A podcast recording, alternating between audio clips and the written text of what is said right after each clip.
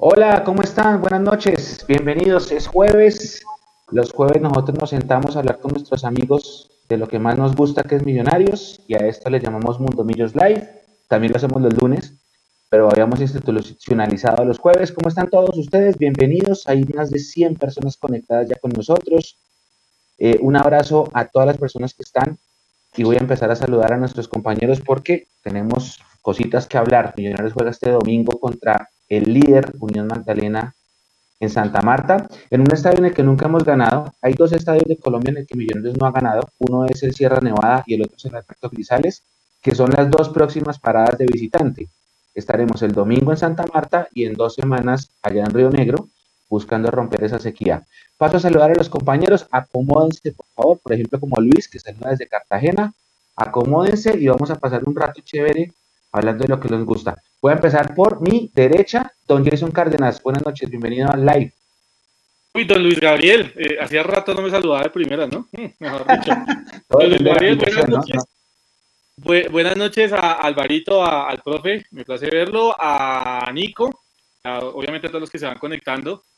Eh, yo creo que parte de tranquilidad lo que se puede dar después de lo que se vio ayer, eh, Mechu, como para entrar un poquito en materia que si algo le habíamos criticado a este equipo de Alberto Gamero y a muchos equipos de millonarios a lo largo de la última década era que el tema de la Copa Colombia pues pasaba completamente desapercibida, no se le prestaba la atención necesaria y la seriedad necesaria.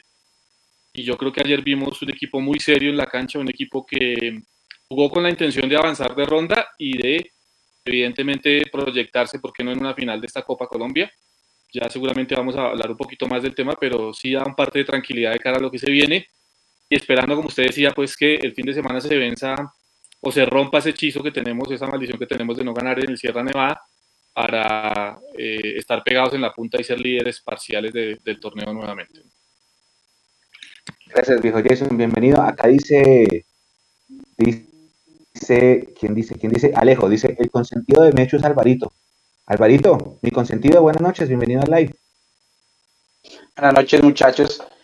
Eh, como siempre, un saludo a todos esos hinchas que nos ven eh, desde fuera de Bogotá, que trasnochan o que madrugan o que ponen el programa en sus jornadas laborales o de actividades. Eh, sí, digamos que, da mucha tranquilidad que ayer no se haya salido en las cosas. Yo no, yo no voy a, digamos, no me quiero acomodar al resultado. La verdad, a mí sí me pareció muy arriesgado la formación de ayer, sobre todo con, la, con haber puesto a, a, a y, a ver, y bueno, Vázquez entiendo que fue un golpe, entonces pues ahí sí no, ni mos. Eh, pero pues salió y salió muy bien, entonces eh, mm, nos salió moñona porque inclusive le dimos, le dimos eh, un poco de descanso a Maca, que, seguramente ya con, los años lo van a necesitar cada vez más. le dimos un poquito de confianza a Erazo y respondió. Entonces creo que fue moñona por todas partes. Eh, pero sí, yo sí digo que yo, para mí la Copa es full titular eh, para sentenciar la serie y creo que, a pesar de que no fue full titular, se, alcanza a tener una serie cómoda para que nos permiten el partido de, de vuelta de pronto ahí sí especular un poquito. Entonces, Moñona completa noche, eso da tranquilidad para afrontar lo que viene en la liga un poquito, mm, por lo menos eh, mientras volvemos a tener partido domingo, miércoles, domingo, eh, afrontar la liga con un poco menos de, presión por ese lado, tal vez un resultado diferente en contra ayer hubiera sido ponernos ahí un peso innecesario. Así es. Dice aquí Nicolás, en el Sierra Nevada solo hemos jugado dos veces, ¿no? Y sí, solo dos veces. La de cuadrangulares que quedamos 1-1, que para muchos ese partido si lo hubiéramos ganado el 5 de junio no importaba. Yo no estoy en ese grupo por respeto a las opiniones. Y el otro partido fue un miércoles a mitad de semana que perdimos 2-1. Nos hizo gol Pereira e hizo gol Cristian el tiro libre. Don Carlitos Martínez, alias El Profe, bienvenido a este capítulo de Live. Buenas noches. No, no me quite el título, no me quite el título, que yo sí soy profe. Yo me echo y, y a todos. No, no, sí, sí, lo que pasa es que para mí es Carlitos, perdón, sí, sí, eh, no, no, nada, no pasa nada. Aquí Mecho y Alvarito, eh, a Jason y a Nico. siempre me acuerdo las palabras de Nico cuando nos saludan desde afuera, porque siempre todos los que están ahí nos han escrito que están desde Nueva York, desde Argentina, desde Cali, desde Arauca. Y Nico siempre dice que nunca nos saludan desde Bogotá, nunca nos dicen que desde Bogotá, desde, desde donde nos escuchan, pero un saludo para todos. Yo pensaba que el partido de anoche iba a estar más reñido, no pensé que Fortaleza viniera tan flojo, eh, pero luego estaba mirando las estadísticas que publicamos ayer en, la, en, las redes sociales de Mundo Millos y hablaban que Fortaleza no ha ganado un solo partido en este semestre, en este segundo semestre. Entonces estaba como el contrapeso de no haber ganado nada en 2022-2 hasta ahora eh, y haber eliminado al Deportivo Cali. Entonces tenía como esa...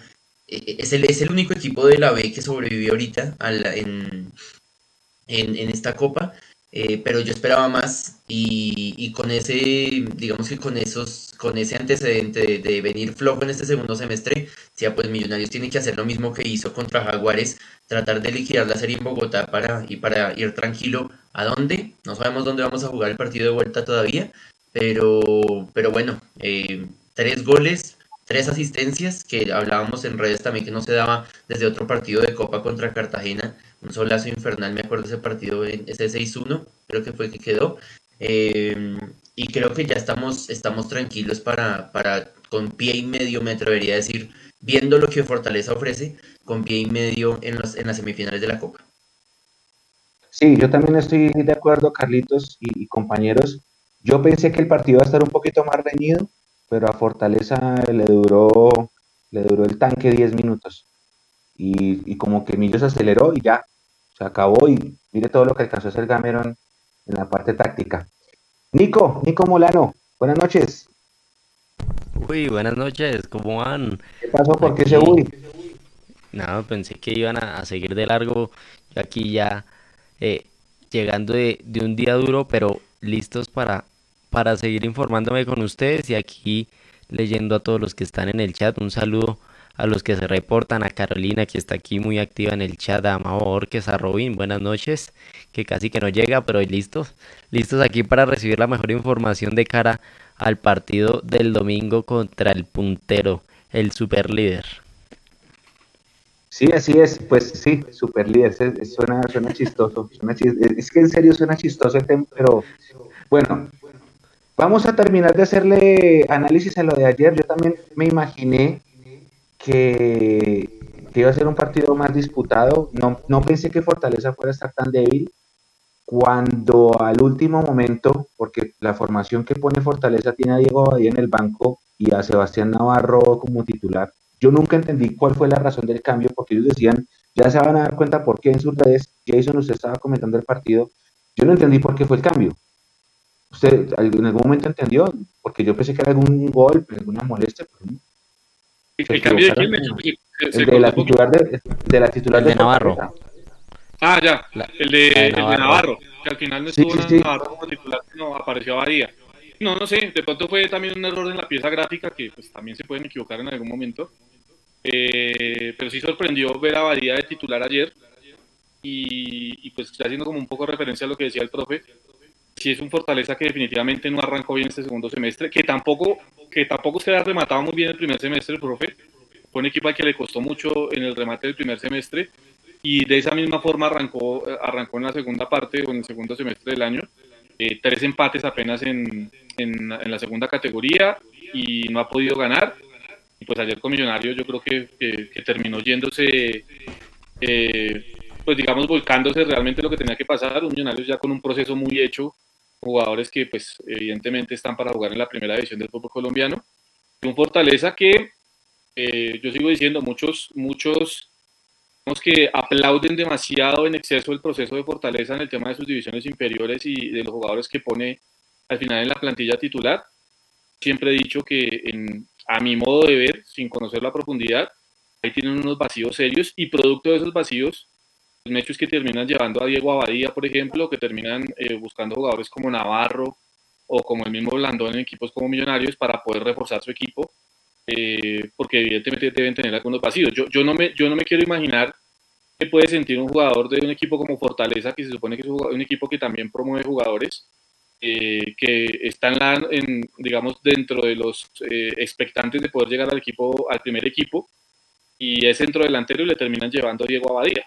Es, digamos, cortar los procesos y ahí evidentemente ellos tienen unos vacíos Esos vacíos los están llevando obviamente a un mal arranque en este segundo semestre. Esperemos no termine perjudicando mucho a los millonarios, a los jugadores que son del registro de millonarios, ¿no? Ayer Navarro en el ratico que entró la pisó dos o tres veces y muestra que tiene calidad. Eh, eso digamos que no es un descubrimiento. Diego Abadía sí completamente perdido, apenas creo que remató una vez propia al arco de Millonarios en todo el partido. Y lo de Blandón, alguien que yo he dicho tengo mucha fe en él, Ayer fue flojísimo el partido de Blandón. Daniel Ruiz hizo lo que quiso con él durante, durante todo el partido y lo de Blandón fue muy flojo. De manera pues que ojalá el rendimiento colectivo en Fortaleza no termine por perjudicar el, tema individual de los jugadores que son del registro de millonarios en ese equipo. Sí, así es. Ahora, nosotros hacíamos las, eh, las piezas de la previa en las que hablábamos de Fortaleza, el equipo que ha peleado dos veces seguidas en la entrada a la final, se le queda en el último minuto, en el último partido, y siempre se le ha quedado de local, hablando de los números, y cuando uno miraba la pieza de la previa, decía pues que Fortaleza había jugado ocho partidos, había ganado seis, empatado dos, no había perdido. Eh, Fortaleza ha jugado la Copa desde la fase 1, de verdad, había avanzado. Entonces como que esos números previos uno decía, oiga, sí, sí, de pronto, de pronto puede estar un poquito complicada la cosa, pero ya la hora 20 lo que dice Jason es solito, Blandón le costó, eh, Diego no tuvo una buena jornada, lo sacaron al minuto 45, Sebastián entró en el segundo tiempo, tampoco hizo gran cosa. Yo insisto que fue una práctica de fútbol con público bajo la lluvia y, esperaba mucho más de este Fortaleza. Eh, creo que la serie está sentenciada sea, más allá, yo creo que Fortaleza lo que quiere hacer ahora es pedir el campín de arriendo para tener un taquillazo, pero la serie yo creo que ya está lista. O sea, no veo cómo, recordando lo de 2013, que pensábamos igual después del primer partido que terminó 3-1, eh, el segundo nos sorprende, nos mete en 3-0, Watson salva los muebles y vamos a penaltis, pero yo no veo cómo este equipo de Gamero, que mentalmente es fuerte, eh, pueda dejar esa diferencia.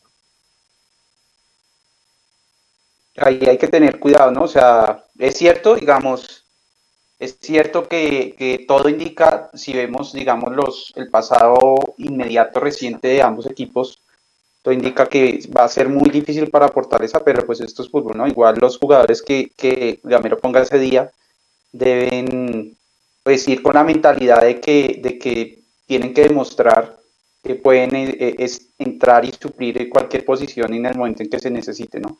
Yo creo que para ese partido seguramente Gamero sí va, sí va a rotar un poquito más, eh, pero los que entren tienen que entrar con la misma responsabilidad la misma seriedad para jugar como, como lo jugaron esta, es, el, día de antier.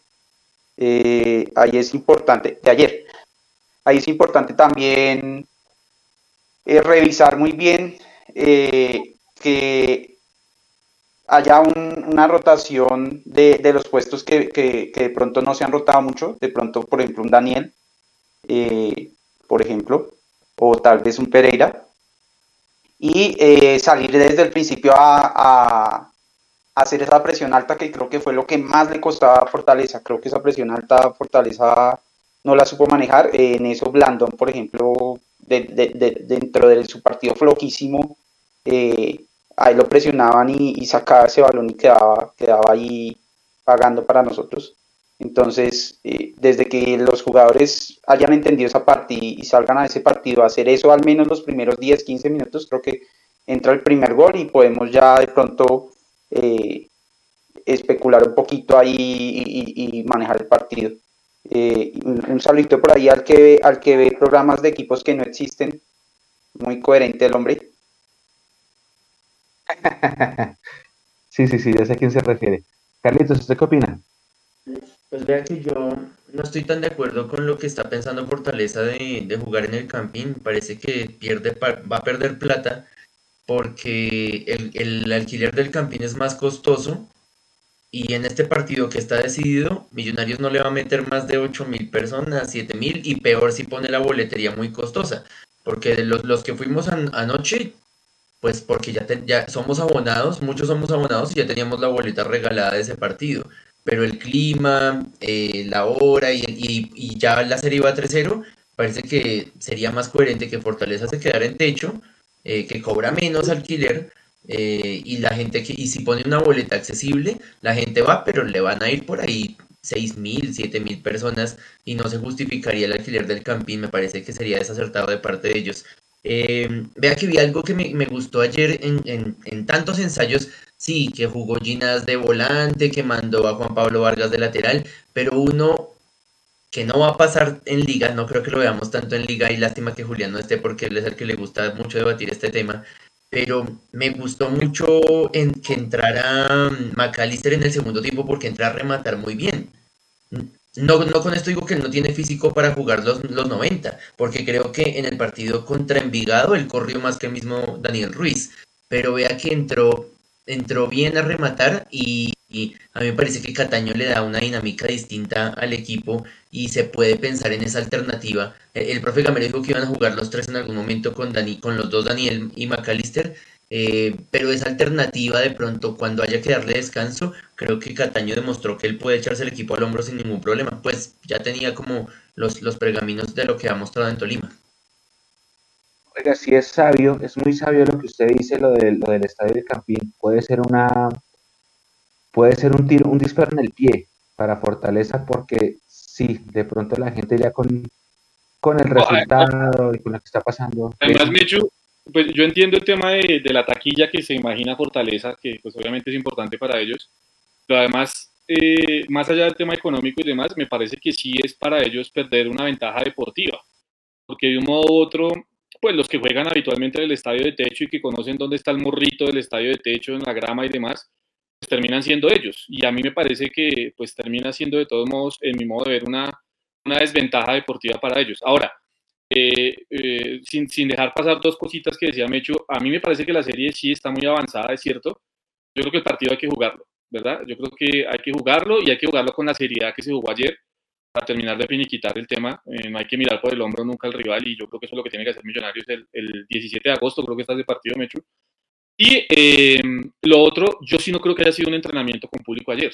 Me parece, Mechu, obviamente respetando opiniones, es un poco brusco salir a decir eso pues, de un equipo que de todos modos, eh, en cierto momento del partido, hasta donde le dio y donde Millonarios eh, se puso serio, pues trató de plantar cara. A mí me parece que el primer cuarto de hora de Fortaleza terminó siendo bueno. Llega el primer gol de Millonarios, y a partir de ahí, pues obviamente se derrumban muchas de las cosas de Fortaleza. y pues yo creo que tampoco es bajarle la caña un poco al trabajo que está haciendo el profe Flores con, con Fortaleza, que me parece que en medio de todos los vacíos de los cuales les hablaba que tienen, pues termina siendo un trabajo importante, ¿no? Yo creo que a mi modo de ver hay que tener cuidado con esas dos cosas, pero sí hago mucho énfasis, Mechu, en que ese partido de vuelta eh, hay que tomarlo con la misma seriedad. Yo sí, sí son tres goles. Si hay un lunar que tuvo Millonarios ayer, y no sé si ustedes estén de acuerdo, eh, es no haber hecho más goles, porque ayer en algún momento del partido se presentó la posibilidad de hacer más goles. Profe, no sé usted que levanta ahí la mano, no sé si esté de acuerdo en eso. Y es el único lunar que yo le veo al funcionamiento de Millonarios ayer, y creo que por eso no hay que decir que la serie todavía, o que la serie ya está cerrada. A mí me encanta esa frase que, que, que se repite, se ha repetido durante tantos años en el fútbol, que dice que al rival se le respeta marcándole. Y si Fortaleza era tan débil, había que llenarlo. Yo también yo estoy de acuerdo, había que marcarle 4, había que marcarle 5. A propósito de ese tema, hace la mano porque Camilo Pintor nos está preguntando que, que si esperamos, como todos esperamos, Millonarios clasifica semifinales, cómo se define el local de ida y en el, local, con la localía para, para la llave. Y el tema es que en este reglamento cambia un poco el tema. Yo, yo hablé de eso en el, en el magazine ayer de Mundomillos y explicaba que antes simplemente lo que se hacía era que se tenía en cuenta la reclasificación entre comillas de la Copa, pero porque todos jugaban fase de grupos regional eh, y todos jugaban, no importaba que estuvieran en, torneo internacional. Esta vez, si Fortaleza toco madera, no tengo que hacer, no, sí, sí, toco madera, ya, acá. Si Fortaleza nos ganara, Fortal y Fortaleza le diera la vuelta a la serie y no se eliminara, Fortaleza siempre va a tener la ventaja porque, porque Fortaleza ha jugado todos los partidos y eso es lo que cuenta, la cantidad de partidos jugados, puntos y goles. Entonces ahí cualquier equipo de, de primera división eh, estaría en desventaja. La llave es en, el que gana entre Tolima y Medellín. Entonces Tolima, Medellín y Millonarios entraron a la fase 3, si mal no estoy, o fase 4, porque estaban todos en torneo internacional. Entonces cualquier llave contra un equipo de la B que ha jugado todas las, las, las, fases de la Copa, estaría en desventaja para la localidad porque eh, los equipos de Copa han jugado más partidos. Esta vez, como esperamos clasificar y el rival va a ser Tolima o, o Medellín, aplica digamos que la, la misma norma. Número de partidos jugados, más puntos, más goles. Entonces ahí estaríamos en igualdad de condiciones eh, y esa llave, que, ¿cómo quedó esa llave? No, ¿Me, me recuerdan, por favor? Ganó Medellín 3-1, profe, y esa es mi pregunta, que no la tengo clara. ¿Medellín entró a la misma fase de Millonarios en Copa, en Copa Colombia? Ellos jugaron Sudamericana y por eso entraron a la misma fase, ¿no? ¿Ellos jugaron pre-Libertadores? sí, Sudamericana. ellos jugaron Sudamericana y entramos en la misma estancia, sí. Si nos toca ver la reclasificación de cómo, cómo, cómo vamos, porque es por reclasificación. ¿Cómo, le fue a Medellín en la llave anterior? Ya, estoy, ya les doy el dato. Okay. Sí, sí, sí. No la tenía clara, profe. Y, y de hecho aprovecho para hacer la corrección porque yo ayer en la transmisión eh, miré la imagen que nosotros habíamos publicado en algún momento en la nota en el portal y e interpreté mal, interpreté mal la, la, llave y durante toda la transmisión me cansé de decir que la llave era Unión Magdalena, eh, el rival de Sal de Millonario salía entre Unión Magdalena y Equidad. Efectivamente, ya después revisando con, pues, con un comentario que hizo María Paula en el, en el, en el grupo de nosotros, di cuenta que efectivamente, como lo dice el profe, eh, el rival termina saliendo entre Tolima y Medellín, ¿no? para hacer la claridad. Sí, y en el otro lado está Equidad de Unión, que creo que quedó 1-1, y Nacional Junior, que están jugando en este momento. Eh, ahí lo sí. tengo ahí en, en la. En la sí, va ganando, va ganando 2-0 Nacional. Eh, digo, Junior, Junior va ganando. Ah, ya metió el segundo. Ok, lo sí. tengo allá un poquito lejos en el televisor. Final la soltó bueno, David Quintana, David Quintana, ¿no? ¿no? No pudo. La soltó y terminó cometiendo penal. O sea.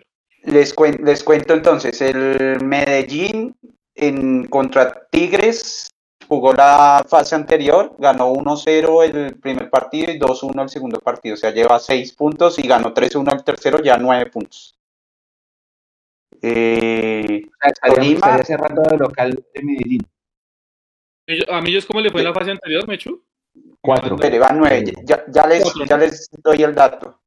No eh, Tolima, Tolima ganó 3-2 el primero y empató el segundo 1-1, o sea, tiene 4 puntos. 4. Y Millos ganó el primero 3-0 y el segundo empató 1-1, o sea, también tenemos 4. Ah, eh, los de ayer 7. Sí. O sea, en siete, ese, en igual ese que ítem, 7, exacto. ese ítem, Alvarito, por los resultados que se dieron ayer en este momento, Millonarios arrancaría la siguiente fase, la semifinal, en condición de local y terminaría en el Atanasio la llave contra, contra el Medellín, ¿no? Asumiendo, asumiendo que digamos quedarán empatados los siguientes, los partidos de vuelta, por ejemplo. Pero ya, por ejemplo, una combinación es que el Tolima gane 1-0, por ejemplo, y Millos gane otra vez a Fortaleza, ahí nosotros cerraríamos. No, por eso digo, teniendo en cuenta ah. el ítem de los resultados de ayer, ¿no? Hasta ayer, como se dieron los sí. resultados, terminamos de visitante en la semifinal, ¿no? Esperando sí, tal cual. Correcto. Y en este momento, obviamente, estamos apresurándonos a los hechos. Yo, por ejemplo, a diferencia de lo que piensa Jason, siento que con todo y que el Medellín ganó 3-1 en Ibagué, esa serie sí todavía hay que dejarla en suspenso porque el Tolima es un equipo que está reventado, pero ahorita tiene dos semanas en las que no va a haber partido entre semana y va a poder recuperar un poquito a sus jugadores, igual que nosotros. Entonces, el, el Medellín Tolima en, en, el Atanasio, de pronto hay que dejarlo ahí en stand-by, sí. a ver si de pronto Tolima le da la vuelta, hay que, hay que tenerlo claro. Yo no, no, oh. Sí, sí, ese, ese, equipo está, ese equipo está agotado, ese equipo está agotado, se esforzó demasiado sin cargas, y creo que esas dos semanas que vienen sin partido a mitad de semana les sirven. Bueno, les sirven a todos, pero más a ellos porque ellos, reiterar, no han descansado nada. Descansó Nacional, que fue campeón, y Tolima no ha descansado absolutamente nada. Y eso es lo que lo tiene como lo tiene. Entonces, por eso... El tema, el tema Mecho, es que no solo es el cansancio, es que tienen una cantidad de lesionados. Creo que son 14.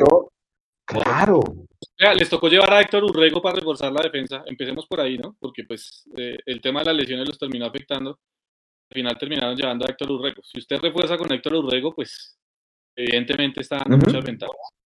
No, y, tienen, tienen un problema adicional y es que ellos juegan esta fecha hasta el lunes y tienen que viajar a Bucaramanga para jugar el, el, próximo lunes. Luego tienen que volver a Ibagué para jugar contra Jaguares el sábado. Es el, el mismo día que jugamos contra el Cali. Y luego tienen que viajar a la Tanasio. Ellos tienen que ir de viaje en viaje. Como si, como si no les bastara el, el tema de los lesionados.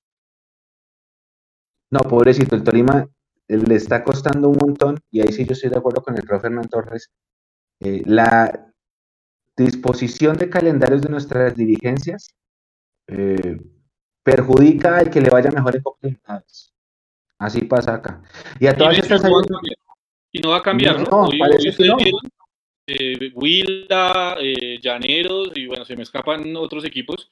Santa Fe, chicos, Santa Fe, sí. Están pidiendo la renuncia de Jaramillo, ¿no? Entonces, esto eh, obviamente da, da, luces claras.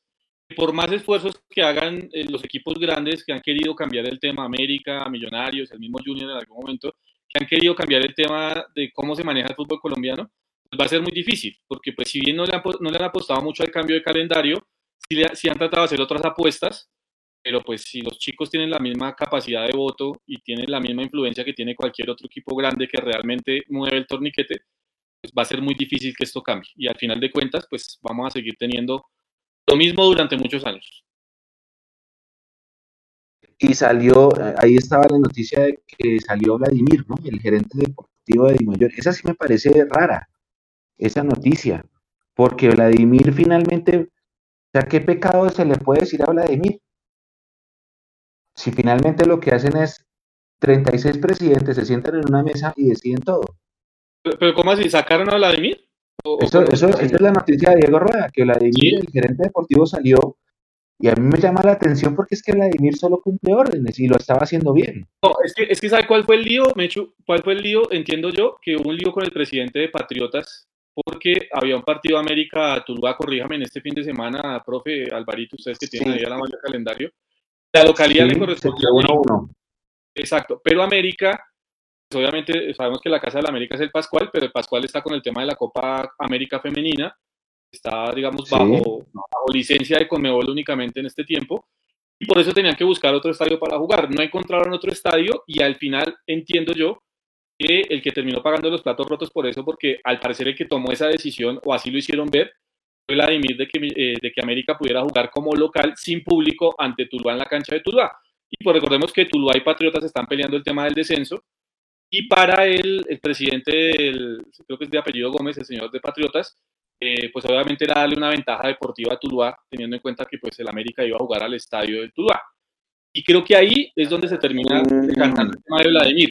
Eh, pues me parece exagerado, si lo sacaron me parece exagerado, porque además es un buen tipo, hay que decirlo.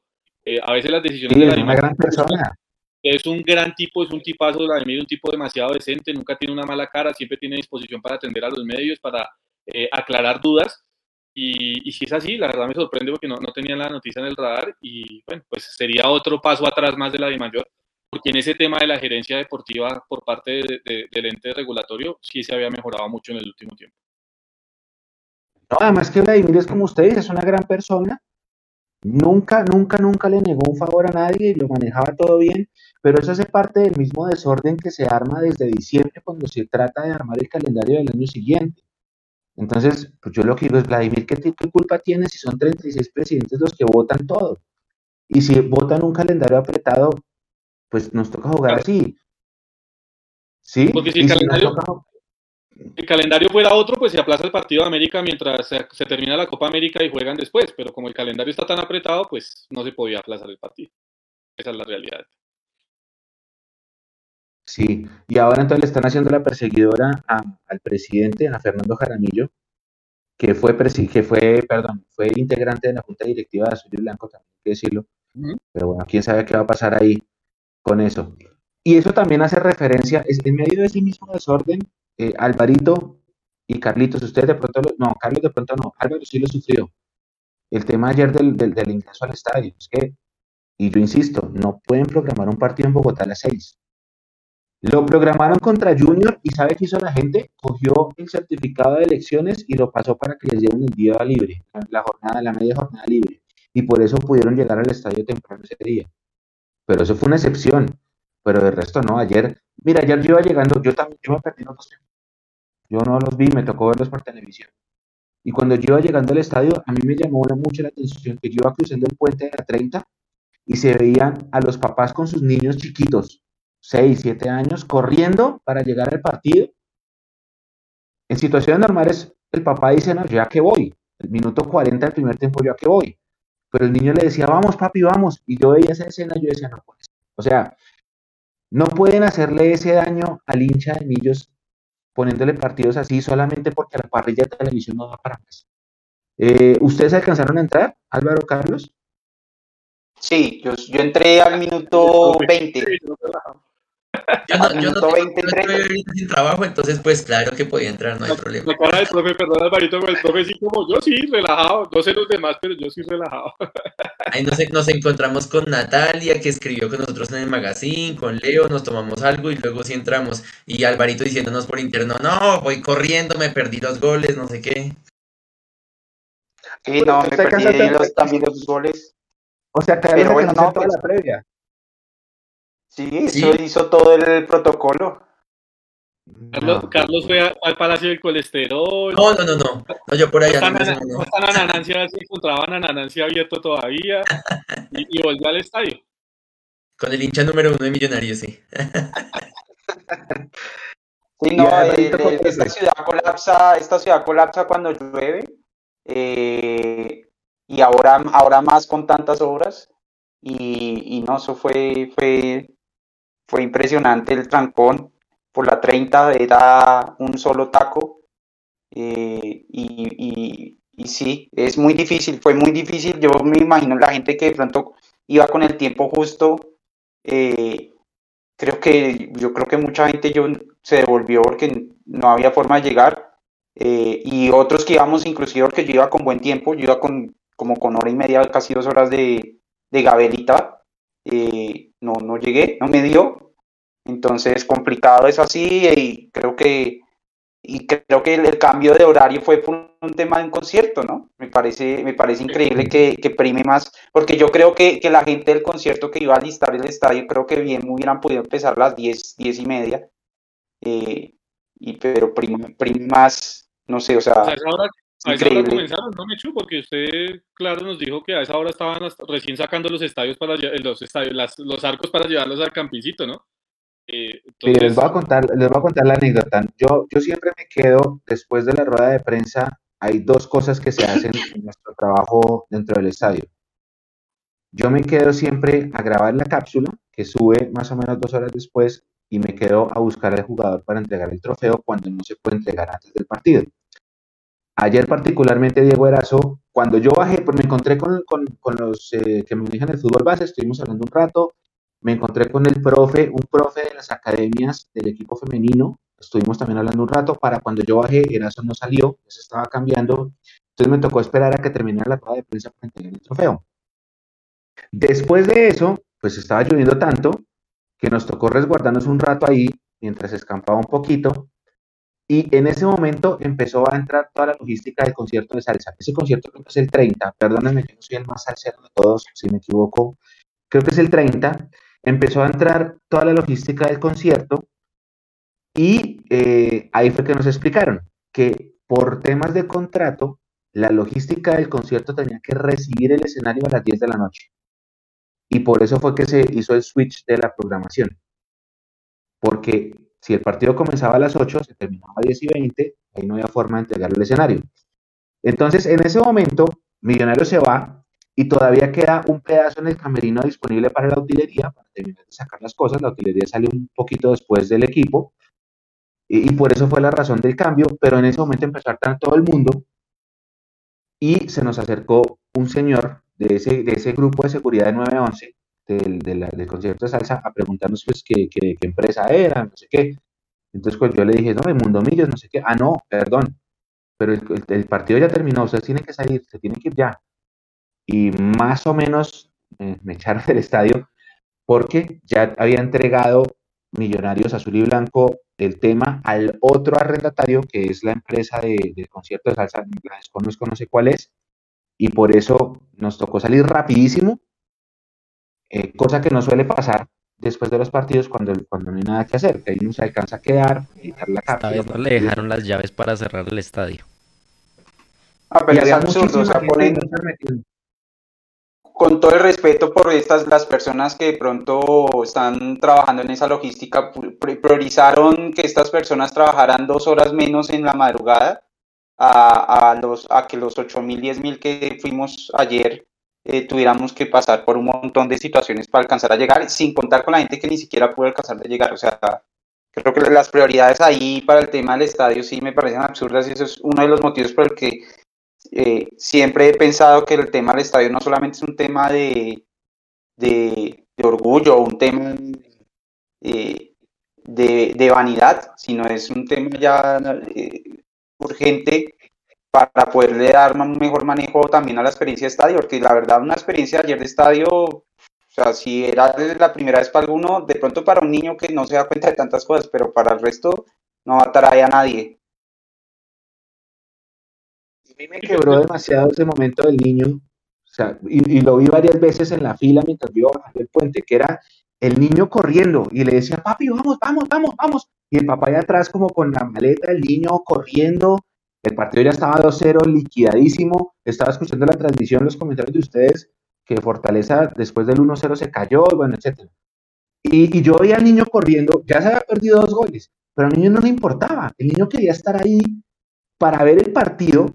Alcanzó a ver el de Andrés Gómez, seguramente porque fue en el segundo tiempo, pero yo veía la ilusión de ese niño corriendo y yo decía, Dios es que no puede ser que el, el afán del rating sea más importante que la, verdadera pasión que es el hincha en la tribuna.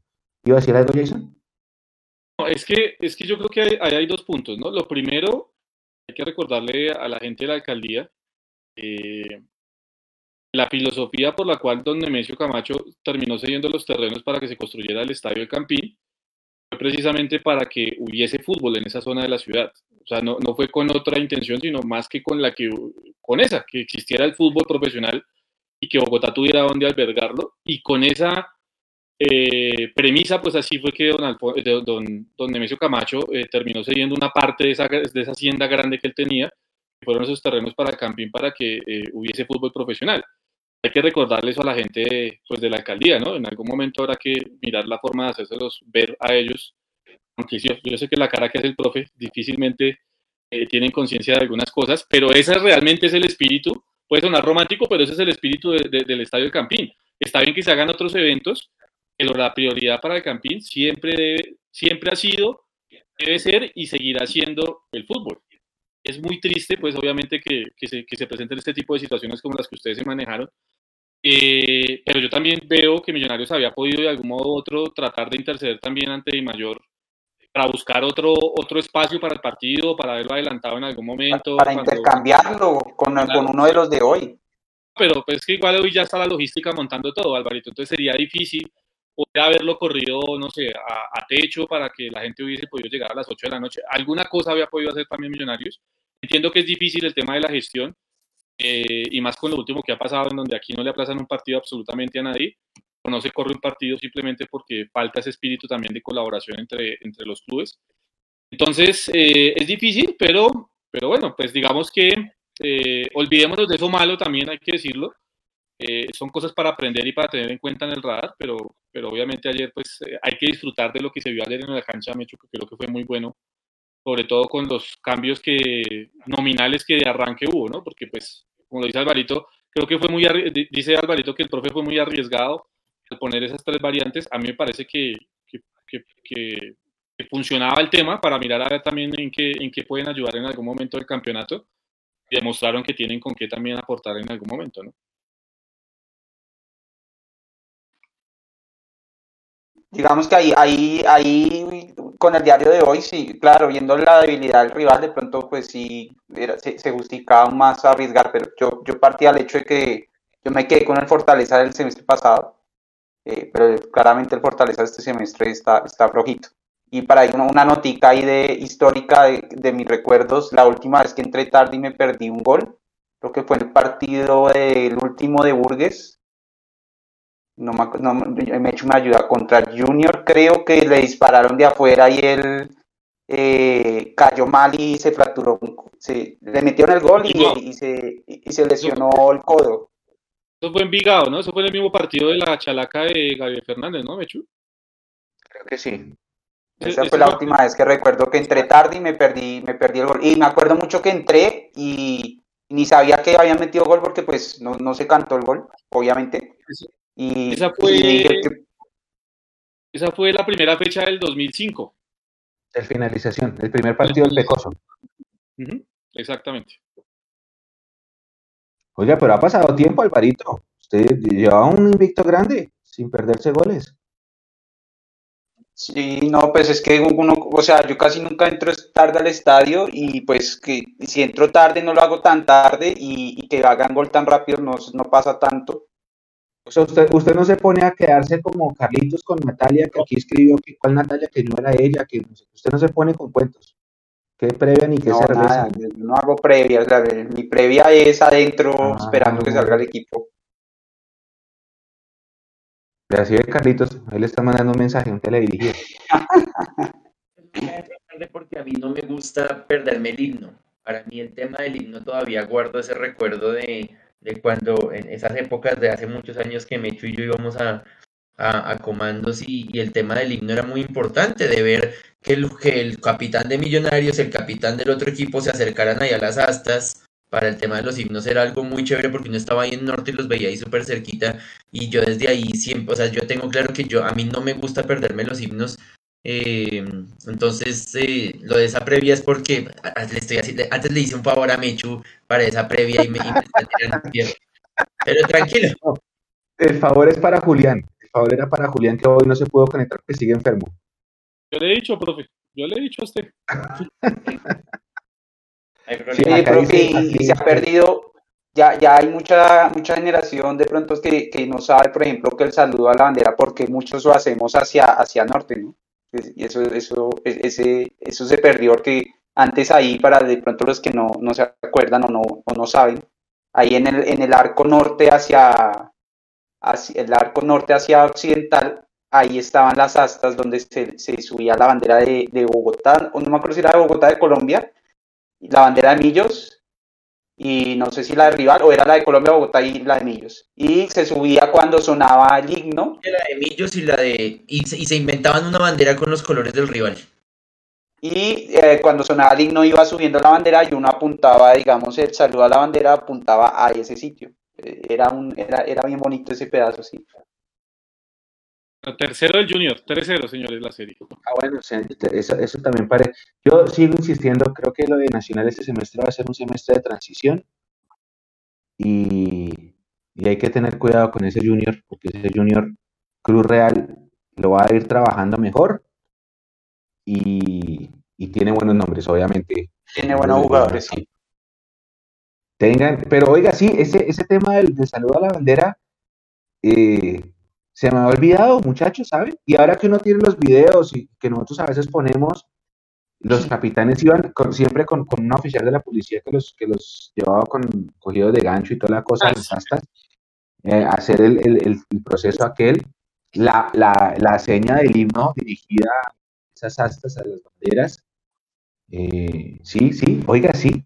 Está conectado acá Leandro, que iba en la previo del postpartido, dice, conectado mientras llego a la casa, no, eso leo que también generó polémica con su columna del magazine. Yo, en mi opinión personal, no le vi ninguna polémica a, la columna de Leandro, ninguna. O sea, pero bueno. Harto, harto, levantó harto. normalmente las columnas de Mundomillos la, las disfrutan los lectores y, salieron a, a, poner en redes sociales varias cositas, me pareció curioso, pero, pero aún así salieron los que siempre leen a decir que son muy buenas, que son muy chéveres, chévere el ejercicio. Felicitaciones a Leo, me gustó la columna bastante, la verdad también. Y, nada, pues críticas siempre van a llegar y de, todo. Me gustaría saber, a ver, Leo, qué piensa de todo lo que hablaron por ahí, pero que llegue a casa. Sí, yo no, yo no le vi ningún, o sea, yo leí la columna y yo, pues, un texto normal, previo a un partido, pero no, mejor dicho. Oiga, y y a todas estas, eso es aparte de las cábalas, ¿no?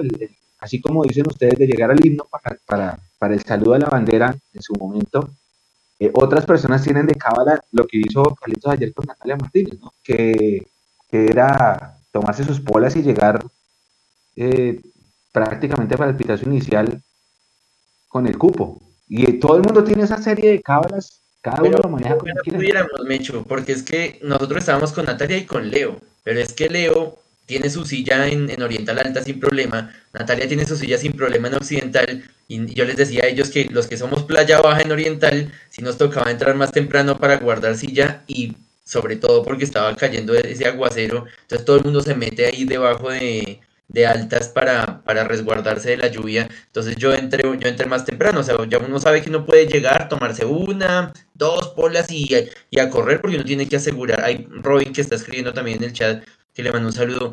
Eh, nosotros sabemos que tenemos que llegar temprano y separar puesto porque en, en Oriental Popular y Oriental General es así. Eh, oiga, perdón, un paréntesis pequeño, es que Robin justamente estaba preguntando el tema de Pedro Franco, él está lesionado y, y escuché ayer que lo tienen que operar. Por eso no estaba convocado. Ah, no sé, voy a averiguarme ese tema. Prometo hacer la tarea de averiguar en el cuerpo médico de Fortaleza qué es lo que sucede con, Franco, porque no, no tenía ni idea realmente. Sabía que estaba lesionado, pero no sabía que lo tenían que operar.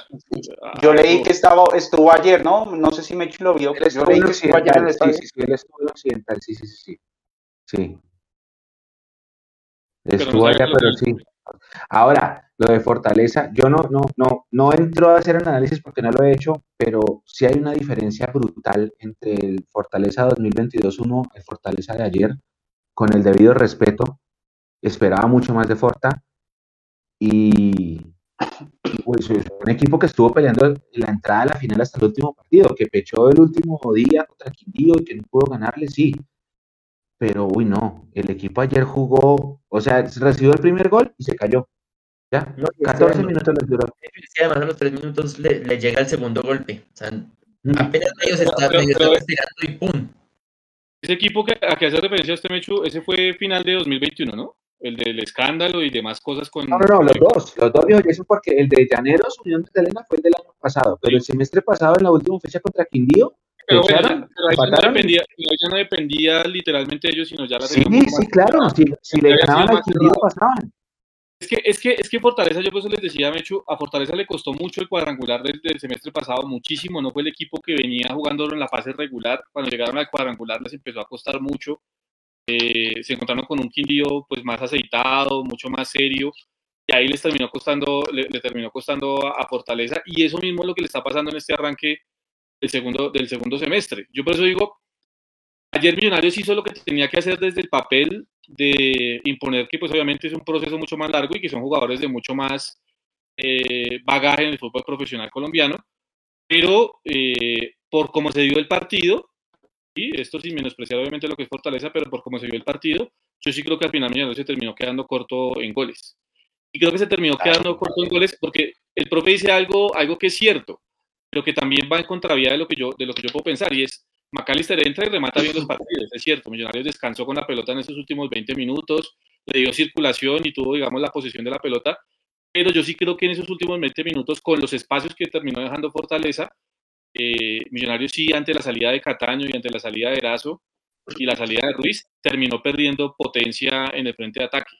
Porque después por ahí Javier Valencia tuvo un mano a mano que no lo aprovechó de buena manera creo que Edgar Guerra también tuvo otro desborde también que se puso a hacer bicicletas de más dentro del área y no lo terminó aprovechando.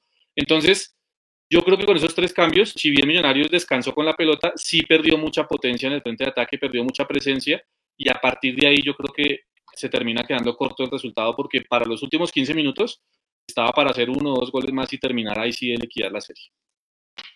Oiga, otro detalle, otro detalle de ayer la gente, la gente que llegó al minuto 40 del primer tiempo a pagar el parqueadero de 25 mil pesos para ver 50 minutos de fútbol más los 15 del dedito de queso. Es que, hermano, por todo y por todo tiene que haber un revulsivo. Si hay dos ah. canales, hombre, pasen, pásenlos en simultánea o hablen con los operadores. El, martes, el martes por la noche fue eh, Brasil Paraguay de la, de la Copa América. Entonces, por eso no se puede programar nada. Algunas cosas se pueden inventar, Dios santo, es que en pleno siglo XXI, pues, es que es el colmo. O sea, la, la misma programación también aleja la cancha. Y pero, pero, porque, pero no, no es que no se pudiera, es que no querían, porque el, el lunes jugó Colombia, el, lunes jugó, me acuerdo que hubo partido, no me acuerdo qué partido hubo, y jugó el Cali con Pereira que perdió, que ganó Pereira. Y ese día hubo partido de, Copa América. Pero no el horario del Lo pusieron antes, lo pusieron a las 5 de la tarde. Sí, claro, sí, claro. Estamos hablando de un partido de Copa América a las 7 de la noche, pues tendría que ir antes del partido de Copa América. Habríamos hablado de las 5 de la tarde, pues mucho, eh, mucho más complejo. Pues, sí. no, pero alternativas hay. Sí, sí, quizás se han podido buscar alternativas, estamos claros con eso, pero pues eh, eh, yo creo que también estamos, estamos claros en el aspecto de que aquí nadie le quiere ceder absolutamente a nadie que esto se volvió, pues, eh, el sálvese quien pueda, ¿no? Porque, pues, de, de, colegaje no hay absolutamente nada en la de mayor y es una lástima realmente eso pase. Eh, a mí, a mí eh, eh, hablando un poco otra vez de la experiencia del hincha, sí me parece increíble, pues, primero que tenga que usted llegar tarde a un partido, pero lo que más increíble me parece, es que usted tenga que llegar en su carro tarde, aguantando trancones, estresado en medio del trancón de la ciudad y demás, tener que llegar a pagar 25 mil pesos de parqueadero por una hora de parqueadero o hora y media de parqueadero, o 15 mil por una moto. O sea, es que es absurdo realmente el valor, de, el, valor de los parqueaderos y así pues obviamente cualquier persona se aleja de los estadios porque dices que, a ver, si yo voy con mi hijo, pongamos que yo voy con Martín, ¿cuánto vale una boleta de Occidental, Mecho? Pues porque yo con Martín iría a Occidental. No sé, suelta vale 70 mil la más barata. 80 mil, creo. 80, 80, creo que está general. 160 mil pesos. El platico de lechona ya estamos hablando de 180 y tengo que pagar 25 mil de parqueadero, ya estamos hablando de más de 200 mil pesos para un partido de Copa Colombia. Así es muy complejo, Así, así es muy, muy, muy complejo. Menos MFCTV y más Blue Parking. Es que yo no sé por qué no piensa en el hincha. Al hincha, al hincha, para el hincha es mucho más benéfico tener otra vez el Blue Parking y que el bus los lleve y, los, y, ellos puedan parquear en paz y con un precio justo eh, y, y, y no tener acceso a una plataforma cuando todos tenemos acceso a redes sociales y nos enteramos de más noticias de millonarios por otros lados que por las cuentas oficiales. Nada más que ríase, Carlitos, que lo que ponen en la plataforma lo transcribe cualquiera y ya todo el mundo sabe qué dijo la persona. Entonces no es, un contenido exclusivo, exclusivo como tal. Tienen toda la razón. Tienen toda la razón. Pero igual, igual pueden hacer ambas, ¿no? O sea, mm. ahí no hay que escoger. O sea, eso sí es pura falta de gestión de, eh, de, volver a poder tener el, el, Blue Parking, cosa que se perdió en la pandemia y que ahorita yo no entiendo tampoco por qué, no volverlo a poner si, si, si había resultado muy bien. Bueno, muchachos, vamos a pasar al, al, último tema de esta noche. Cuando se terminó el primer semestre para Millonarios, el 15 de junio, Nadie se imaginaba que un mes y 15 días después, el 31 de julio, se iba a enfrentar al Unión Magdalena, líder del campeonato en Santa Marta, con el goleador del campeonato, Ricardo Márquez, que va finito con gol por partido y está próximo a cumplir una racha que él tuvo con el Unión en la B, que hizo gol en cinco partidos seguidos, ahorita lleva cuatro. Magdalena es primero con 10, Millos es segundo con 8. Hay un partido de primero contra segundo. Lamentablemente ese partido va sin público porque Unión Magdalena todavía tiene fechas de sanción por aquel incidente contra Junior. Y ese es el aderezo de lo que será el partido de este domingo 6 de la tarde. Afortunadamente 6 de la tarde, que uno espera que el crimen eh, sea un poquito más benévolo con nosotros. En el Sierra Nevada, estadio donde Millos ha jugado dos partidos, no ha ganado y en Santa Marta, donde no ganamos desde aquel 2-1 de Wilberto Valencia en el 2013. ¿Qué ven ustedes? ¿Qué análisis le dan a este partido, el Unión Magdalena Millonarios, líder contra segunda de la tabla del próximo domingo? Arranco con, con Alvarito, voy por la izquierda ahora. No, pues creo que va a ser un partido interesante porque viene el rival con confianza, seguramente va a querer atacarnos y sabemos que, que nos conviene esos equipos que nos atacan. Eh, el caballo uno ve los goles que ha hecho y, o sea, si bien mm, el, la jugada que hizo para el primer pase gol, la primer, el primer gol del campeonato que fue pase gol, sí fue una jugada técnicamente que le salió muy bien. Pues uno ve el resto de goles que ha hecho y realmente se ve que es una racha que tienen los típicos goleadores que les queda de rebote, eh, les pegan con la canilla y entran. Eh, el rival se equivoca y pues ahí en eso creo que Millos tiene que estar muy concentrado atrás porque un goleador, en, un delantero en, racha, le dejan una y, le va a. Ahora, creo que el caballo es posible que no juegue. Yo estuve viendo el final del partido contra el Pasto y lo vi cojeando. Y hoy estuve leyendo, no me acuerdo en qué, en qué cuenta, eh, que citaban al médico de, del Unión y decía que, había tenido, no sé si un desgarro, no, recuerdo el término médico, le habían puesto unas plaquetas para recuperación rápida y, y, esperaban, estaban esperando a ver si alcanzaba a estar el sábado, por eso no jugó hoy. Eh, entonces, y el que jugó hoy en reemplazo del que creo que Lloreda también se lesionó en el partido. Entonces habrá que esperar con, si, si, quién, quién estará en ese puesto de titular. Creo que si no juega Caballo, sin duda, el Unión pierde ahí un, un, jugador importante. Y nada, yo creo que Millos ahí sí tiene uno, pues tratar de, de, salir también, aprovechar esos espacios que tal vez nos queden para ojalá definir pronto. Y, y dos, pues sí tiene que hacer un manejo muy bueno del tema físico por el clima y creo que sí de todas nos va a pegar en la así sea un poquito tarde nos va a alcanzar a pegar y hay que hay son partidos donde también tenemos que saber a veces jugar al menos por momentos del partido jugar sin el balón. Creo que a mí a veces le cuesta cuando le quitan el balón y se, se, se alcanza a ver de pronto a veces un poquito un poquito sobre todo por ejemplo cuando cuando hacen balones a la espalda los centrales este semestre he notado que nos quitan el balón mucho y, nos alcanzan a tocar mucho el balón por el centro. El filtro siento que, que, le falta todavía y ajustar un poco el filtro de la mitad, esperando que Vargas alcance a llegar. Entonces, creo que está para que sea un partido interesante, un partido entretenido eh, y donde sin duda tenemos que aprovechar para, para ir por ese liderato y, sacar los tres puntos. Yo creo que tenemos el juego y el equipo para hacerlo, eh, respetando mucho al, al, al Unión que lo ha venido haciendo bien, eh, ha jugado relativamente bien los, sus, partidos, eh, pero creo que tenemos el equipo y el juego para, para traernos esos tres puntos. Ese es un buen dato, Alvarito, porque la gente está tratando de tomar el partido como si fuera Millonarios contra el caballo. Carlitos. Vean, que yo estaba analizando que de pronto la razón por la que el Unión había tenido un buen arranque era que no había tenido rivales pues de quilates y que Millonarios iba a ser como el primer rival importante que, iba a enfrentar en, la fecha 5. Pero estaba mirando los rivales del Unión y le ganó al Pasto, que está debajo de Millonarios con 7 puntos. Le ganó allá, ¿no? Le, ganó visitante, le ganó a Alianza Petrolera, que también tiene los mismos 7 puntos y está ahí con Junior y Pasto en, en ese lote. Empató con el Once Caldas, que yo vi ese partido de Once Caldas contra Medellín y ese Once Caldas está jugando bien y hay que tener cuidado cuando nos toque ir a Manizales porque Iron está enchufado, ese equipo está conectadito con este mono que se me va el nombre, em, ah, se me fue, que está ahí jugando en el ataque con, con, con Iron del Valle. Eh, y el otro partido fue contra Tolima. Sí, Tolima está en un bajón ahorita porque está eh, roto físicamente, pero pues Tolima no, no, deja de ser importante y al Tolima también le gana. Eh, entonces es un, es un rival complicado.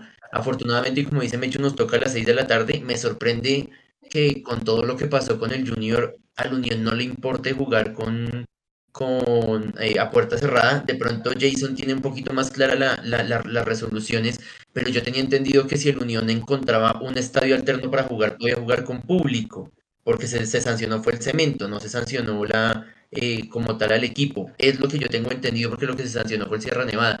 Pero bueno, finalmente va a ser allá y va a ser sin público.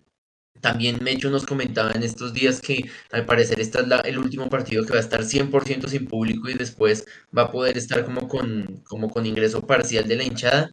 Eh, pero también le, hubiera afectado a mucha gente el poder ir por el horario, ¿no? Porque el lunes no es festivo. En, hablando de, esos casos hipotéticos y sobre... La, respuesta es fácil. Si usted me lo pregunta a mí, para Unión Magdalena es negocio jugar a, a puerta cerrada. Esa, esa, es la respuesta. Yo le tengo a usted para el tema. Eh, abrir un estadio pues tiene sus costos evidentemente. Unión Magdalena no es que lleve mucha gente al Sierra Nevada, la verdad no conozco el estadio, es de los estadios que me falta conocer. No sé si es que queda muy retirado a lo que normalmente estaba el hincha acostumbrado a ir en el Eduardo Santos y por eso la gente no va tanto al Sierra Nevada, porque es que no, no acuden mucho. Es retirado. es retirado y, el taxi es costoso. Sí, sí, sí. Desde la, desde la ignorancia mía lo, lo pregunto porque no, no, lo conozco. Y entonces yo creo que eso termina afectando para mí, yo creo, si usted me lo pregunta a mí, para mí, en términos generales, termina siendo hasta negocio para la Unión Magdalena jugar a puerta cerrada, porque se vista todo el tema de, de gastos de logística y demás, los disminuye muchísimo en ese aspecto y termina siendo, siendo negocio. La última fecha, como usted lo marcaba, profe, que van a jugar a puerta cerrada. A partir de la próxima fecha del local de ellos ya pueden tener eh, parcialmente público en algunas tribunas. Eh, y en cuanto al equipo, yo creo que es un equipo con, con este técnico que, que, me, que, me, resulta muy interesante realmente, eh, este señor Ferreira, eh, me resulta muy interesante, realmente ha puesto a jugar muy bien a Estudio Magdalena y ha acompañado, eh, pues de, de, obviamente el profe que está en cabeza, digamos que Ferreira es uno de los asistentes, pero, pero este, este Unión Magdalena ha venido amalgamando cosas muy importantes. Hoy, por ejemplo, ya, ya regresó James Sánchez, lo vi algunos minutos en el partido contra Unión, le ayuda mucho al equipo en la mitad de la cancha, es, él para ellos es muy importante. Eh, está Cantillo, tienen un Cantillo, el peinado de Cantillo sí no se lo recomiendo a nadie, lo van a ver el domingo, qué pecado el peinado del hombre, pero es un jugador que mete mucho, que le da mucha, mucha seguridad en la parte del fondo a la Unión Magdalena y por ahí yo creo entonces también que, vamos a tener que tener cuidado. Es un equipo que ahoga mucho Mechu, eh, jugando en el, en el Sierra Nevada, es un equipo que va muy arriba a presionar, que trata de ahogar muchísimo al rival, eh, y ahí me preocupa lo que decía Alvarito hace un momento y lo que hemos venido hablando eh, en los diferentes espacios, la pérdida de la pelota de Millonarios en la salida. Ahí vamos a tener que estar muy finos, porque este, este equipo de Unión ahoga mucho y si perdemos la pelota eh, seguramente nos van a terminar cobrando. Hay que estar muy pendientes, pero muy pendientes eh, con lo que son los dos laterales de ellos, tanto Correa como Lopera. Lopera, jugador ya de mucho recorrido, que tiene un bagaje importante, que cuando se atreve a ir al ataque termina haciendo daño lo mismo con este Correa. Y eh, ante la posible ausencia de Márquez, hoy jugó, eh, ya voy a mirar acá quién fue el que jugó, pero jugó un argentino, se me va el apellido en este momento. Eh, ah, uno de los tres que llegaron. Sí, sí, uno, uno de los argentinos jugó hoy de titular, eh, ya lo voy a buscar, me chuvo que se me va. Ese, ese jugador resulta siendo estable, se llama, es de apellido estable. Está... Sí, estable, y, sí, y, dicen, y dicen que esos, los argentinos que llegaron que son maletinas me acordé por las llaves Stanley, eh, estable, eh, pero vea que a mí me pareció interesante, tiene, tiene unos buenos movimientos, técnicamente no es tan, tan, tan, bien hecho, no está tan bien estructurado, pero es un jugador que va y mete, que presiona, que corre todas las pelotas, que se tira al piso, que tiene buen juego aéreo, que pivotea bien, y en una de esas, pues eh, ese terminará siendo el, reemplazo de el caballo Márquez si no logra llegar. Ahora, yo estoy con Leo con un comentario que ponía en el chat, no creo que el caballo Márquez se vaya a perder este partido con Millonarios ni abate. O sea, si el hombre tiene que jugar infiltrado, el hombre tiene que jugar infiltrado, va a jugar infiltrado, ¿sí? A no ser, pues tengamos la moda ahora que hay en Europa, ¿no? Entonces decimos, no, si juega contra su ex club, en esa fecha usted descansa sí o sí, como pasa en España, que es muy normal que pase. Un jugador que pasa de un equipo a otro equipo, pues no termina jugando cuando termina eh, enfrentando a su, a su anterior equipo. Esto no se maneja acá. Yo creo que el caballo Márquez, ojo, sin, sin herraduras, sin lo que sea, él va a terminar jugando ese partido el día de domingo. No creo que se lo pierda realmente. Bueno, yo hice la tarea, acá tengo la, la resolución que usted me pasó, la 021, y dice, conforme a lo anterior, se sanciona el Club Unión Magdalena con 10 fechas de suspensión de la plaza y multa de 15 millones 600 mil pesos por incurrir en la infracción contenida en los numerales 1, 4, 5, 6, 7 y 8 del artículo 84 del Código Disciplinario de la Federación. Pero ahí no dice específicamente que es el Estadio Sierra Nevada, se lo dice suspensión de la plaza. Al leer esto, ¿se garantiza que es ese estadio? Sí, la plaza, la plaza, donde, donde digamos se inscribió ante de mayor como local. La resolución debería decir oh, Ok, o sea, si es el cemento. Sí, claro, sí, sí, seguramente si, si Unión Magdalena buscase otro estadio para jugar, habría podido hacerlo. Lo que pasa es que vuelvo al tema tema costos, yo creo que ellos lo pusieron en, en balanza y dijeron, el tema costos, pues no es negocio para nosotros irnos a otra ciudad a jugar porque pues no nos va a servir por el tema de, de los costos. Pero sí, se, se, es que esto es lo normal que pasa acá, aquí siempre se sanciona el cemento. ¿sí? Al final de cuentas, pues soluciones de fondo nunca hay. Mm. Y acá estoy mirando los partidos de la Unión Magdalena y después de ese partido con Junior, que por escritorio quedó 3-0, jugaron contra Equidad 1-1, contra la América 2-1 ganaron, contra Once Caldas 2-2 y contra Tolima 2-1. Es decir, que ellos han logrado dos victorias de visitantes contra Alianza Petrolera y contra Pasto. O sea, están, están con méritos. Pero faltan seis para que se cumplan las diez, según esto, ¿no? Ahí, ahí me pierdo un poquito porque no, no, ya no. entonces en teoría el resto del, del, campeonato no lo puede jugar con público. No, no, no, no, no, es que las otras son parcial. No sé si en otro, en otra parte de esa resolución, la 021 que usted está leyendo, eh, eh, está especificado o si eso salió en otra resolución pre, eh, posterior, no, no, lo recuerdo, Pero en esa otra, en, esa ah, resolución se dice, en esa resolución se dice que a partir que pagan, profe, corríjame, cuatro o seis a puerta cerrada y después las otras van con, eh, con, con, apertura parcial de algunas tribunas. Sí, es que creo que después de, de, un tema de apelaciones que les, les dan como esa, esa ventana de que sea parcial, entonces seguramente las populares estarán mantendrán cerradas y solo abrirán occidental o algo así. Perdón, un paréntesis pequeño, le doy el crédito a Alejandro eh, eh, Bernal, que me escribió ahí en el, en el chat. Es Diego Valdés, el que yo les decía que está haciendo la pareja con, ah, el loco, el loco, sí. Buen chico en Santa Fe, bueno, sí, sí, el loco Valdés. Bueno, listo. O sea, ese es, la, ese es el, el, análisis previo de lo que será ese partido. Recuerden que nosotros vamos a empezar transmisión a las 5 y 50, el partido es a las 6 y 10. Eh, va por WinMass. Si no lo pueden ver, los invitamos, o si lo pueden ver ahí cuando nos quieren escuchar, los invitamos a que se conecten con nosotros. En la, en la multitransmisión de Mundo Millos va por todas las plataformas como este programa, nuestra transmisión. Y antes de cerrar, compañeros, una frase o una reflexión que quieran dar, eh, Alvarito, antes de irnos a nuestra comunidad? Y nada, dos temas ahí que, me surgen de, lo que, de dos cosillas que le había escuchado a Jason. Eh, ayer hablábamos de que, no me acuerdo si fue Jason o Edu, de que otra vez estamos peleando el primer puesto en un partido.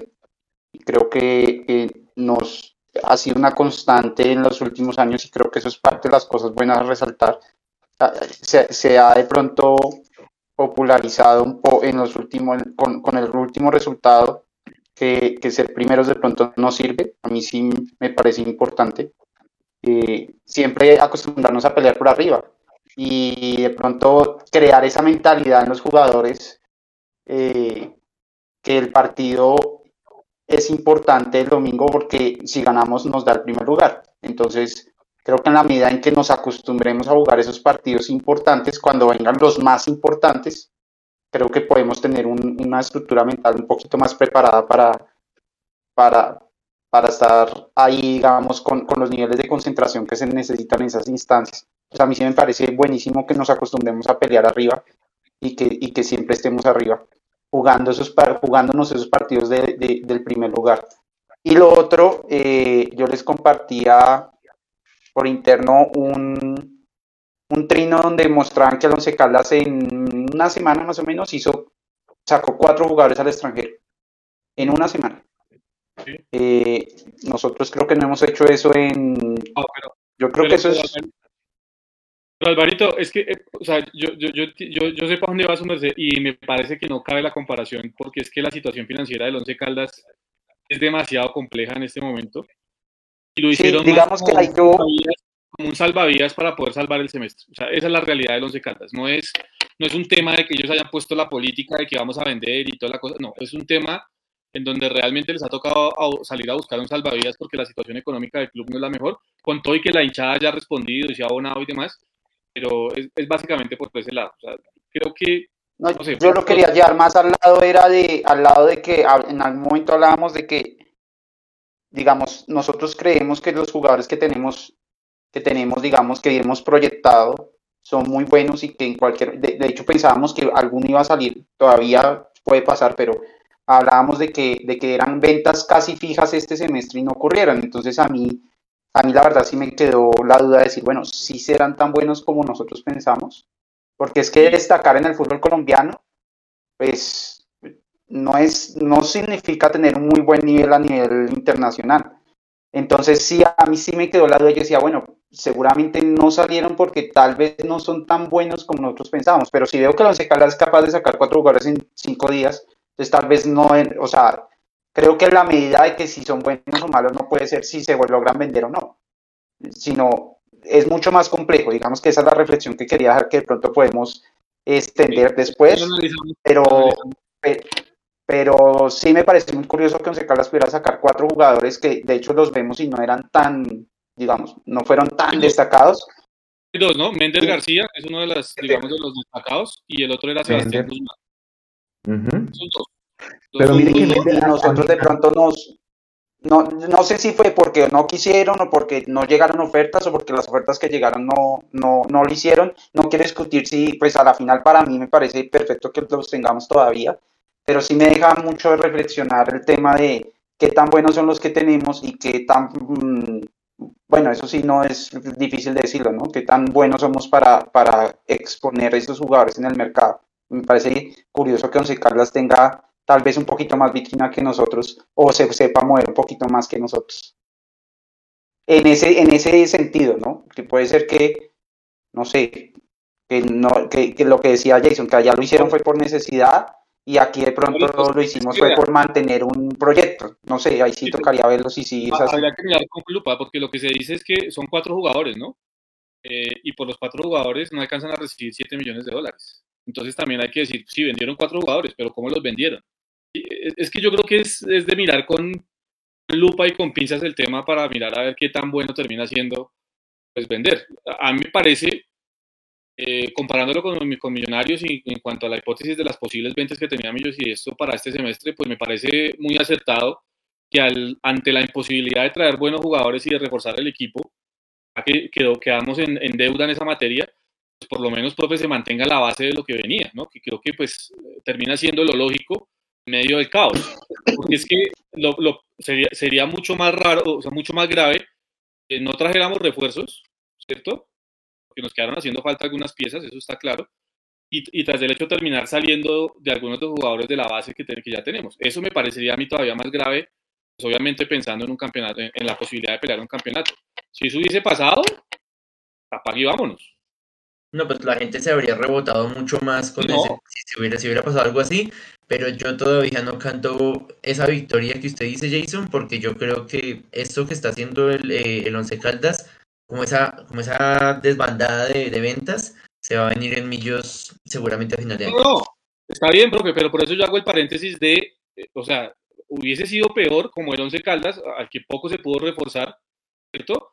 Eh, vender, venderlos de la base y que a Millonarios le hubiera pasado lo mismo, no traer los refuerzos porque vuelvo a insistir, nos quedaron haciendo falta algunas piezas, eso está claro, y, y tras del hecho salir de las importantes que tiene el club en este momento. Ahí pero, sido... Pero, pero también llegaron porque llegó Iron, llegó, creo que Diego Valdés. ya estaba. Iron ya estaba. Ah, sí, Iron ya estaba.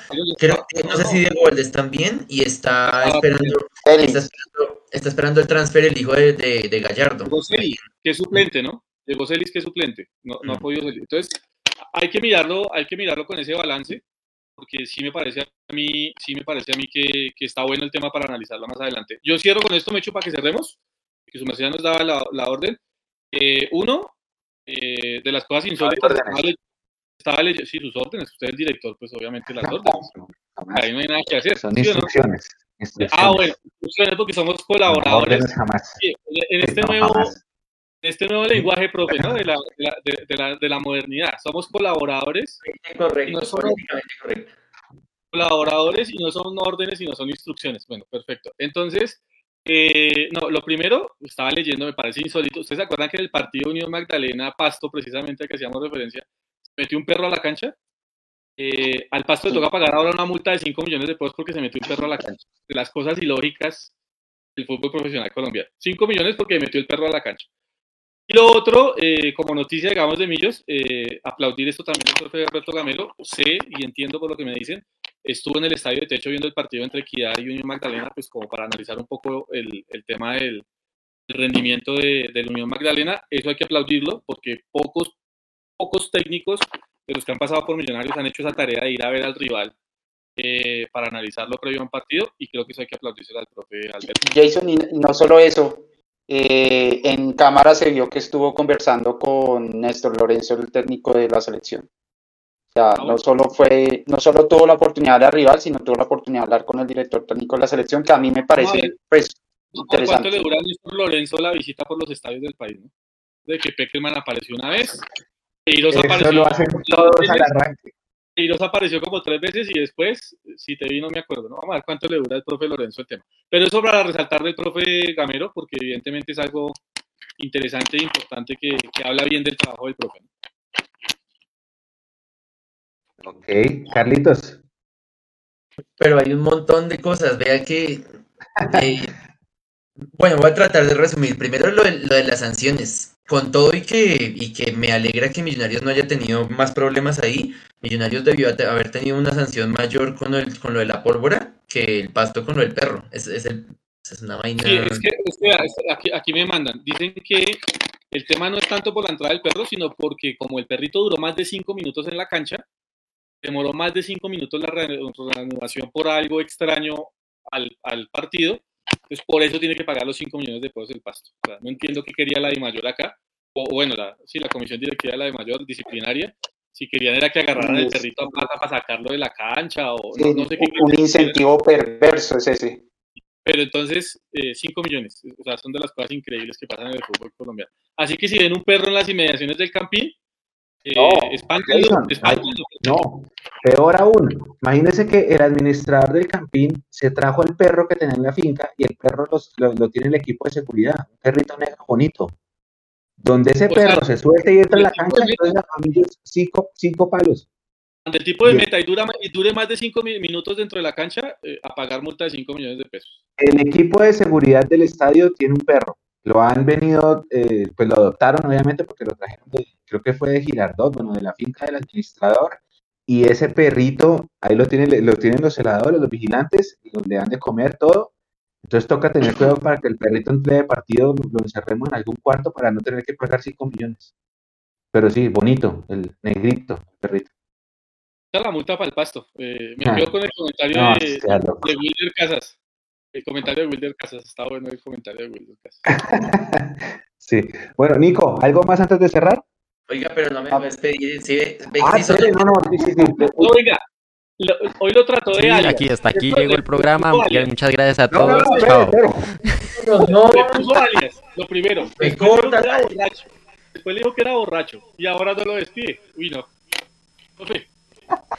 Le he dicho, yo le he dicho se imagina cuando le haga otro favor con Natalia? No, mejor dicho, es, ah, Además que Natalia, Natalia lleva como siete mensajes en el chat tratando de explicar qué fue lo de la previa. Ahora dijo que era un consejo editorial del magazine. Pero bueno, Carlitos, dele. Tal cual, no, me he hecho, me he hecho simple. hay que entender desde las directivas, no las directivas, perdón, porque las directivas es otro cuento. El cuerpo técnico, los jugadores y los hinchas de Millonarios tenemos que entender que el partido es Unión Magdalena Millonarios, no Caballo Márquez Millonarios. Creo que la gente está quemando mucho el tema del Caballo Márquez y, hermano, ya supérenlo, así superarán a sus, a sus exnovias y a sus exnovios. Es, es Unión Magdalena contra Millonarios, no es el Caballo Márquez contra Millonarios y vamos a enfrentar al líder del campeonato que son 11 jugadores que están en la cancha, no uno o dos o, o, tres millonarios. Eso por un lado. Por el otro, es importante este partido por el tema creo que el, tema anímico mejoró mucho con, desde, desde el partido en el Atanasio, pero tiene que seguir en alza porque se viene no solamente la llave para cerrar ese paso semifinales, sino que se viene ese partido que a, tantos nos trasnocha contra el Deportivo Cali. Entonces es importante, yo, yo dependiendo de la dinámica del partido, teniendo en cuenta el clima y todo esto, de pronto hasta un empate dependiendo de las circunstancias del juego sería, sería importante, pero ya hablaremos más bien con el periódico del lunes de, de, de, cómo se va a dar eso. Eh, y se me olvidaba un comentario con respecto a, con respecto a lo que mencionaba Jason, eh, de lo del, y lo que mencionaban todos en realidad, del tema del estadio y todo. Próxima semana ahí va una, una columna en Mundo Millo sobre ese tema de los, de los estadios. Sí, porque Santa Fe juega el 2 de agosto, que es martes. O sea, se acaba el concierto el 30, lo entregan y Santa Fe va a jugar hasta el martes. Y eso, eso también influye en esa locura de programaciones de las fechas, porque es que es insólito que el jueves termina la fecha 1 y el viernes empieza la fecha siguiente. Entonces ya hasta para hacer la, el cálculo de todas las funciones es fregado porque ya todo va tan rápido que no hay tiempo ni siquiera para que los equipos descansen. eso sí es una cosa que en el afán de hacer el calendario tan, apretado, eh, no, es, es Eso también es, eso también es, un, es una, como el término es una saturación, saturación de demasiado partido todos los días también satura al espectador. Nico, ahora sí. No, pues nada, que gracias por este gran programa, ya se pueden ir a dormir. Eh, informados y listos para, para recibir el partido del domingo. No se pierdan eh, este, este fin de semana que de fútbol base, Mechu. Este fin de semana hay dos partidos. Eh, la sub-16 y la sub-17 no juegan porque ya están clasificadas, están esperando rival. Entonces vamos a tener a la sub-15 contra Fair Play de visitante, todavía no sé dónde, y la sub-20, la sub-19 va a jugar de local contra Tigres. Horario por confirmar, solamente dos partidos. Pero pues vamos a estar allá cubriendo, sí. muy pendientes de las transmisiones en vivo de, esos partidazos que se juegan. Ven, aquí, aquí en el chat. Nico, Nico y les, tengo que ofrecer una disculpa a todas las personas porque es que ah, esto sí es todo un tema comunicativo. No, el, profe, por el profe, sí, el profe también, el profe también. Pero es que el profe no tiene la culpa en eso. No, no, el profe imagínense, que, imagínense que, es que, eh, bueno, voy a decirlo, es que el profe sí es profe. Yo la, la embarré al decir alias, es que el profe sí es profe, el profe tiene un magister en, el tema. ¿Sí? No es como los jugadores que al profe le dice, al árbitro le dice, profe, profe, profe, profe, no. No, el profe sí es profesor, de verdad. Eh, no, imagínense que hoy jugaron las divisiones menores Copa Metropolitana y pues hubo una publicación que decía que los partidos, ¿no? Eh, habían tres partidos hoy y uno ayer. Y el CONE se fue hasta, hasta Excoli y le dijeron que los partidos no eran allá, que eran todos de visitantes. Entonces, pues como en la imagen decía Millonarios contra Bogotá, Millonarios contra Fortaleza, pues pensábamos que eran en Excoli, no, eran visitantes todos. Por eso no pudimos transmitir ni tomar fotos de ninguno de los partidos de la jornada de hoy disculpa.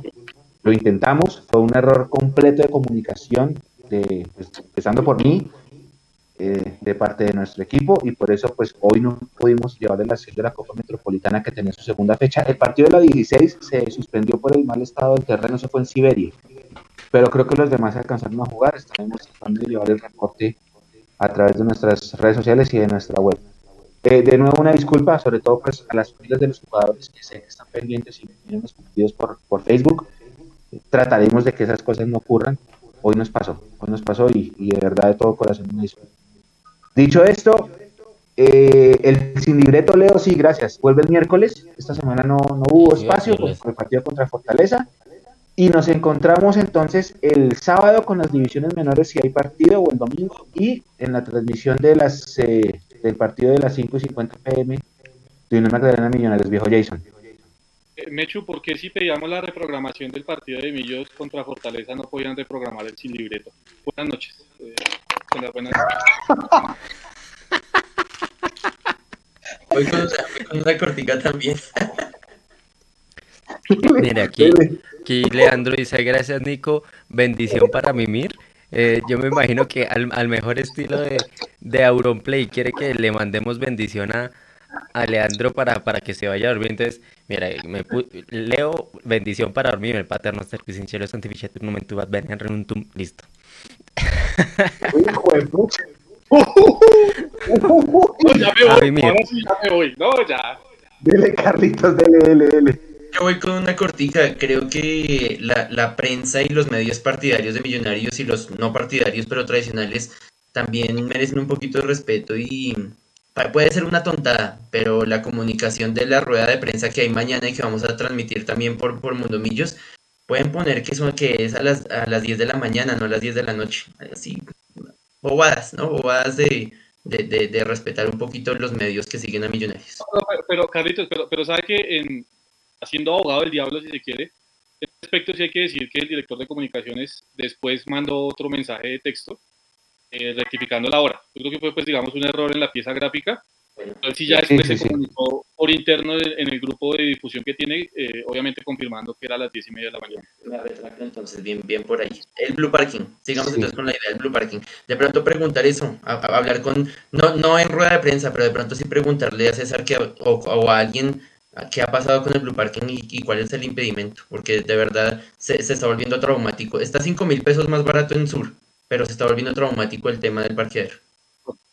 No, el tema del parqueadero es, es, un sufrimiento constante desde siempre. Eso, desde que quitaron el Blue Parking, la, gente lo sufre demasiado. No importa el rival, no importa eh, la hora, no importa el día, el tema del parqueadero siempre ha sido un dolor de cabeza. Y bueno, ustedes que tienen carro, sufren más que uno que, que anda en bus como la gente este fue el ser una, una gran comunidad alrededor del Blue Parking y, se ha sentido realmente. Me están pidiendo más bendiciones en el en el chat. no, ya, ya está ahí, no. Tiene, donen, donen y lo pienso. Y les hago el, el, Padre Nuestro en latín completo. Chao, pues. ¿Qué tal el Nico? ¿Yo la que hizo Nico? O sea, se puso la ropa. Fue pucha. Muchachos, este fue el live. Gracias a todos. Estuvo rico. Estuvo en el espacio. Nos encontramos el nuevo domingo. Abrazo, gracias por estar siempre. Bendiciones. Chao.